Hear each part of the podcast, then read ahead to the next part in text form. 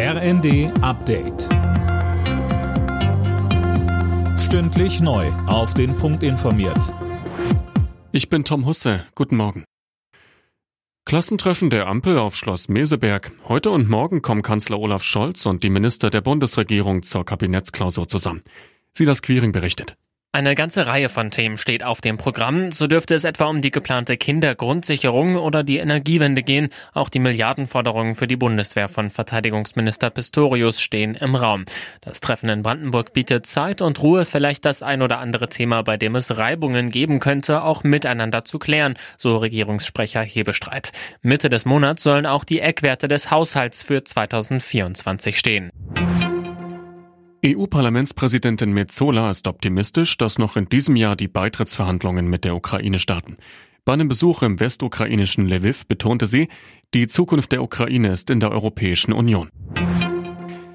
In Sachen Organspende muss sich in Deutschland etwas tun. Das fordert jetzt Pro Transplant.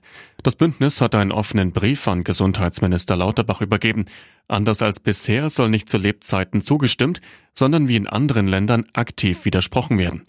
Mario Rosa Bian von Pro Transplant wurde selbst vor knapp 30 Jahren eine Niere transplantiert. Er sagte uns, ich hatte Glück, also zum damaligen Zeitpunkt war die statistische durchschnittliche Wartezeit fünf Jahre und zurzeit beträgt die statistische durchschnittliche Wartezeit auf eine Niere zwischen neun und zehn Jahren. Zum Vergleich, in Spanien wartet man äh, auf eine Niere durchschnittlich ein bis maximal zwei Jahre. In Österreich wartet man ungefähr zwei Jahre.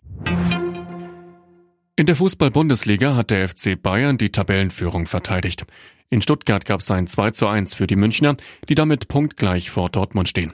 Die weiteren Ergebnisse Union Köln 0 zu 0, Gladbach Freiburg ebenfalls 0 zu 0, Augsburg Bremen 2 zu 1, Mainz Hoffenheim 1 zu 0 und Bochum Schalke 0 zu 2. Alle Nachrichten auf rnd.de